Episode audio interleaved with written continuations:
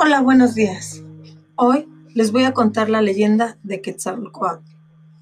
Cuenta la leyenda que durante la creación del mundo, tanto los dioses como las personas solían vivir en armonía. Todos eran felices, aunque había uno que no. Quetzalcoatl, que se encontraba molesto con las personas, ya que no eran iguales que los dioses, por lo que decidió coger a los humanos y les enseñó el verdadero conocimiento real del mundo.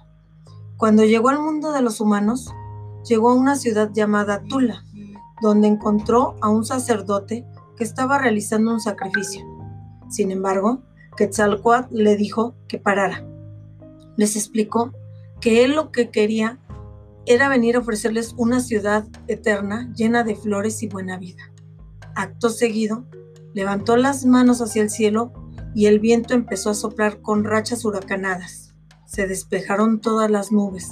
Les explicó cómo era la vida siguiendo unos derechos de igualdad y humildad.